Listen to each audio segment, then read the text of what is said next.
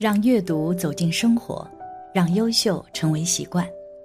大家好，欢迎来到小叔说，小叔陪你一起阅读成长，遇见更好的自己。今天要给大家分享的是，丽君转世归来，竟只为满足一个心愿，看哭了十亿人。一起来听。轮回又叫做流转，像车轮一样转动不停，循环不已。在佛教中，认为一切有生命的东西，如果不寻求解脱，就会永远在六道中生死相续，无休止的循环。比如邓丽君，因为心中执念颇深，转世而来，竟然只是为了完成这一个心愿。一，邓丽君最后的时光。五月八日是歌星邓丽君辞世二十五周年的日子，我们来回顾一下她在泰国的最后时光。邓丽君与男友在泰国清迈的美平酒店常住，与那里的经理成了好朋友。在邓丽君去世之后，经理回忆道，有一次他们在贵宾厅里的长沙发上闲话家常，邓丽君侃侃而谈自己这些年的歌唱历程。几岁开始唱，几岁到香港和新马发展，在日本走红的跌宕起伏的过程，甚至聊到他的收入情形，和听众们热爱他的种种趣事，谈得非常尽兴。邓丽君是一个幽默优雅的人，不但没有心机，而且不会设防，也很愿意聆听对方的谈话。当经理说起自己想到香港去走走的时候，他掏心的把在香港的地址、电话写在纸片上，亲手递交给经理，热诚的说：“来香港玩可以住在他那儿，带他去赤柱观光市场逛一逛。”那一夜成为他们最后的长谈。此后，经理将那个小纸片一直带在身边，就是邓丽君亲笔给他写的地址、电话。当初音容笑貌留在他的心中。只是那个说要负责接待他的女主人，却再也不会出现了。邓丽君去世的时候，经理本来在忙别的事情，得知是邓丽君发病，立刻放下手边的事情，和另外一位经理一起了解她在楼上发病的状况，并一路跟随着饭店的载客小巴士来到医院，下了车帮她处理送进医院里的一切手续。医生检查一番。就告诉他们已经没有生命迹象了，但他们不甘心，请求医生再做急救试试看。兰姆医院的院长和医生们也很重视这件事，尽心尽力的救了将近一个钟头。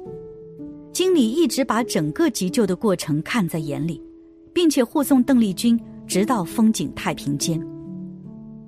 经理一直很喜欢，也很尊敬邓丽君。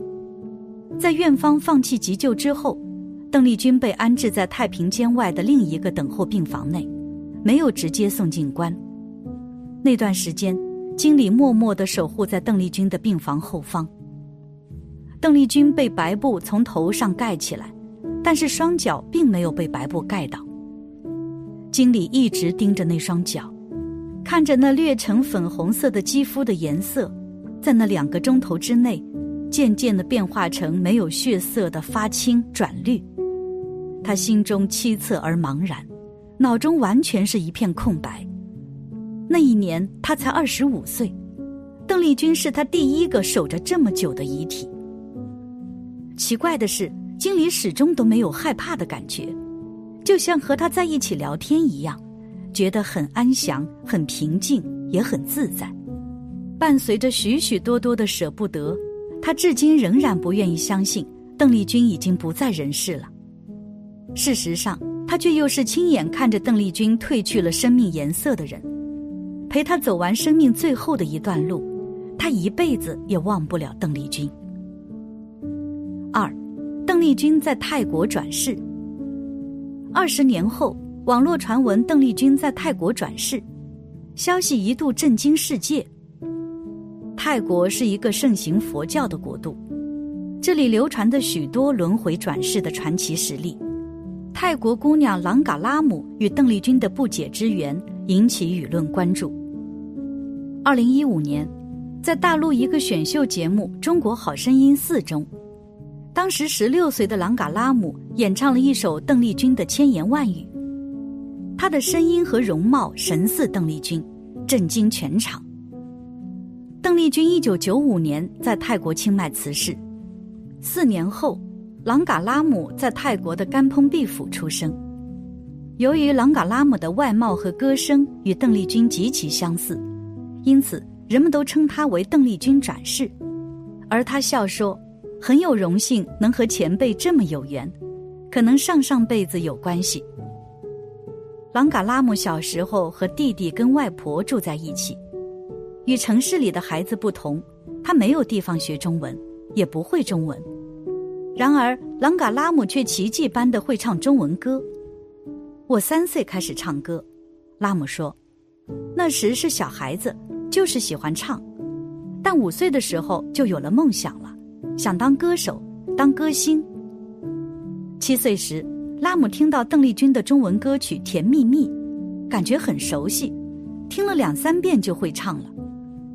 父母很惊异，而拉姆却说：“这个是我的歌，我唱过的。”三个月后，原本不会中文的他会唱邓丽君的二十五首中文歌，震惊当地华人。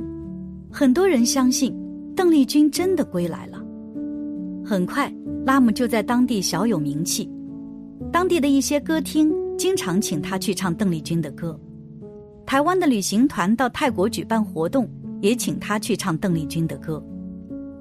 拉姆后来有机会来到大陆留学，因他神似邓丽君的外貌和歌声，在大陆也掀起一场追寻邓丽君的风潮。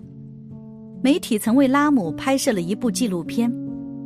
不可思议的是，在片中，拉姆造访邓丽君生前最后一站——泰国小城清迈的美平旅馆，他在游泳池边款款漫步。那步履姿态神似故人归来。在邓丽君生前住过的房间里，拉姆毫无陌生感，那么悠然地打开尘封已久的厚厚的窗幔，静静伫立在窗前眺望。然后他居然指着沙发椅说：“这是我喜欢坐的地方，在这里读书。”这样，说完，拉姆在椅子上坐下来，蓦地潸然泪下。他微侧身子。遮住了心酸的脸庞，用一扶头发，努力恢复仪态。一个小小不经意的动作，再一次让观者惊悚，和邓丽君一模一样。只听她哽咽着说：“我也没想到会回来一次，二十年了，我觉得应该很开心的回来了，因为我很喜欢这个地方，曾像我家一样。有二十年了吧，我就感觉很想念他。”看到此景，对很多人来说，拉姆已经不是一个像邓丽君的问题了。他的出现让震惊的人们无法回避轮回转世那神秘的领域。不过，许多观众对纪录片的一些字幕却感到困惑，不知是否有意回避了一些说法。例如，拉姆在邓丽君生前住过的房间里流着泪说：“其实我没想到自己会回来一次。”字幕则是把“回来”改成了“会来”。接着，拉姆说：“我觉得应该很开心的回来了。”字幕拿掉了“他”，又把“回来”改成了“会来”。其实，在泰国，人们认为轮回转世是一件很自然的事情。泰国的小学会请僧人来讲授六道轮回，而泰国人无论长幼，普遍保持着敬佛拜佛的古老习俗。也相信传统的观念，即元神在不断的轮回转世。朗格拉姆的出现，对很多喜爱邓丽君的歌迷是一大安慰。人们称她为“小邓丽君”。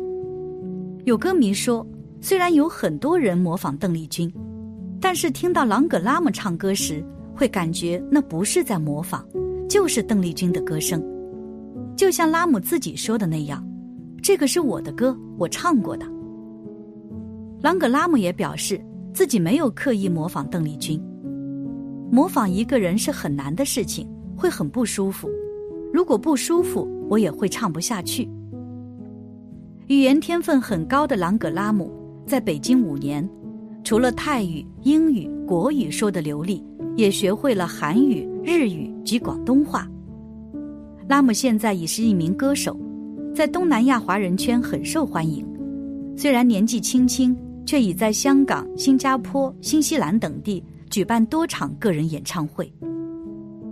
朗格拉姆说：“我与邓丽君有个一生之约，我会一辈子将她的歌唱下去。”他还说：“其实很莫名其妙，一听她的歌就会很感动，有时唱着就好像不是我在唱。”许多人认为，或许这就是冥冥之中的缘分吧。